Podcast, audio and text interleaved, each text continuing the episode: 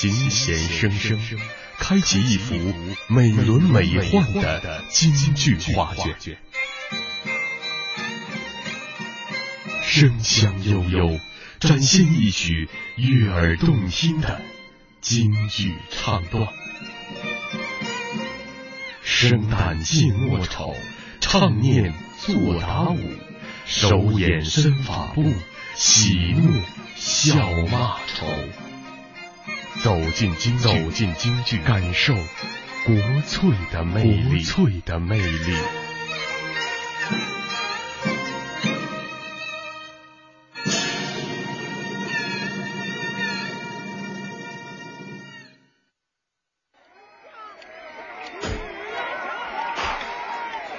清乾隆五十五年，公元一七九零年，恰逢清朝乾隆皇帝八十大寿，他特招当时的二黄气素高朗廷率三庆徽班和其他各种戏班来北京演戏。哎，高老板，张老板，张老板，这次啊，给皇上演戏，实乃咱们三庆徽班的幸事啊！哎。要拿出咱们的真本事来呀！是啊，张老板，这皇上喜爱戏剧，每一次到江南巡视，都要请咱江南的各戏班到扬州演出。没错，这次啊，为了庆祝皇帝八十大寿，特招咱们进京。哎，我等一定要把好的戏码献给皇上。哎，那是当然的，张老板。哎，请，哎，请了，请了，请了，高老板。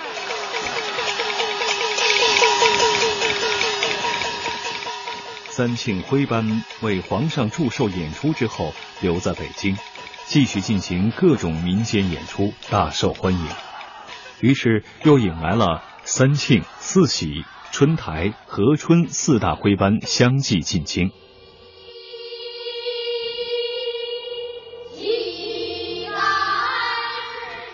四大徽班们在演出上各具特色，三庆班擅演整本大戏。四喜班长于昆腔剧目，春台班多青少年为主的童龄，和春班武戏出众。一八二八年以后，一批汉戏演员陆续进入北京。汉戏又名楚调，现名汉剧，以西皮二黄两种声腔为主，有侧重西皮，是流行于湖北的地方戏。由于徽汉两个剧种在声腔表演方面都有血缘关系，所以汉戏演员在进京后大都参加徽班合作演出。因为徽班的兴起，使得京城的昆弋班、京腔班日益衰落，所以京腔、秦腔、昆腔的演员不断搭入徽班。后来湖北汉调也相继进京，于是徽汉两调合流。经过一个时期的相互融合吸收，再加上精英化，又从昆曲、弋腔、秦腔不断汲取营养，形成了一个新的剧种——京剧。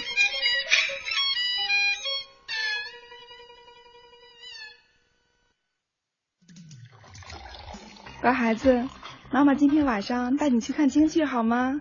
京剧？听老师说京剧是国粹呢。你们老师说的对。京剧呀是我们的国粹，外国人把京剧叫做北京 opera。北京歌剧？是啊，北京歌剧。妈妈，京剧我能看懂吗？能呀，咱们一边看，妈妈一边给你讲好吗？好啊。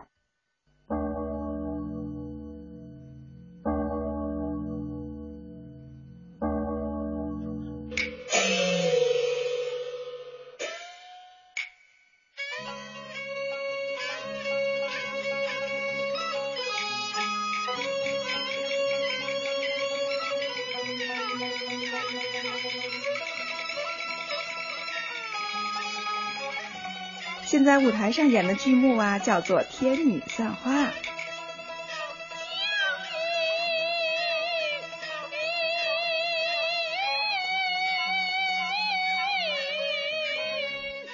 妈妈，演仙女的阿姨真漂亮，你看她的袖子那么长，那叫水袖，是京剧服装特有的。嗯，妈妈告诉你啊，甩水袖需要很大的功夫呢。这就叫台上一分钟台下十年功。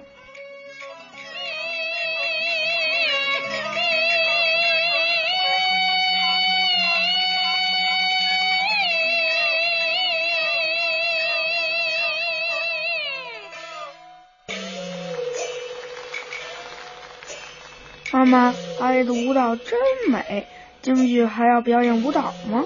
要呀京剧是一门逢动必舞、有声必歌的综合舞台表演艺术，它包括了诗歌、音乐、舞蹈、绘画等多种艺术形式。那比如京剧讲究的四门功课：唱、念、做、打。唱念指的就是诗歌和音乐，做打呢指的就是舞蹈。所以说呀，京剧和歌舞是密不可分的。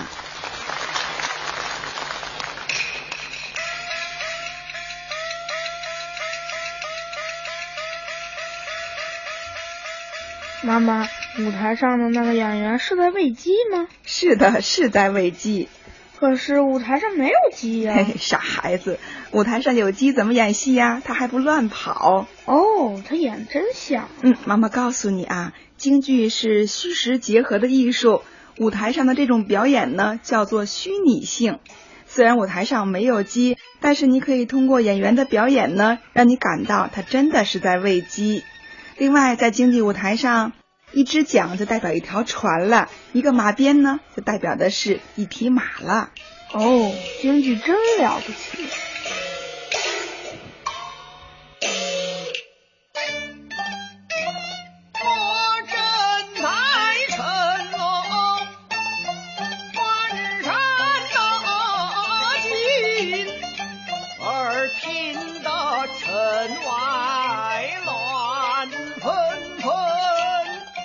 妈妈，舞台上那个摇着扇子的是诸葛亮吧？是啊，你怎么知道的？我刚看节目单了。今天演的戏是根据《三国演义》改编的《空城计》。嗯，《空城计》啊，讲的是三国时期诸葛亮知道了街亭失守，司马懿要来夺西城，这个时候怎么办呢？危急之中呢，诸葛亮采用了空城之计，吓退了敌兵，成功的保住了兵无一人的西城。哦，我知道了，诸葛亮真聪明，怪不得是军师呢。嗯。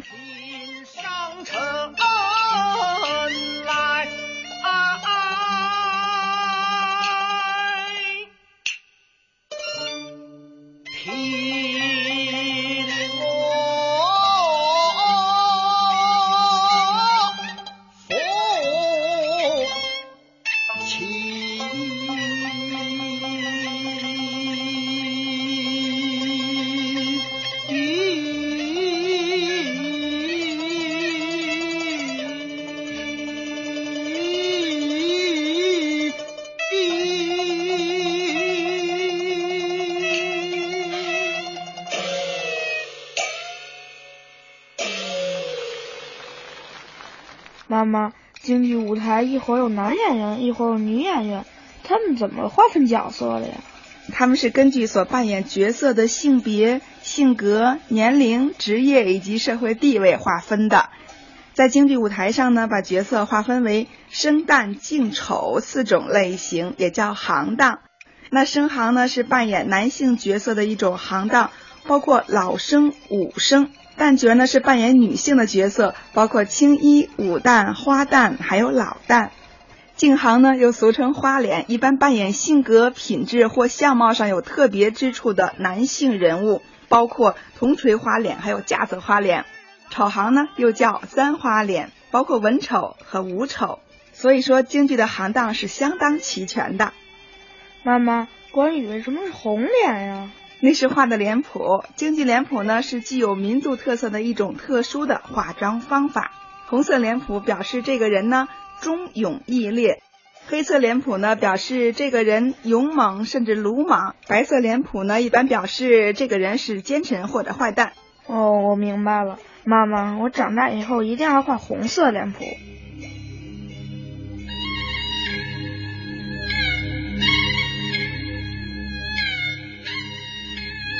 京剧从形成到现在，已经成为一条旖旎美妙的风景线。京剧艺术在民族戏剧发展过程中形成了鲜明的民族特色。京剧作为一种舞台艺术，气度宏大、典雅端方、引人入胜、国色天香，无论在视觉、听觉、心理上，都给观众以丰富的审美感受。当你累了、倦了的时候，不妨来听一段京剧，在西皮二黄声中慢慢的陶醉自己吧。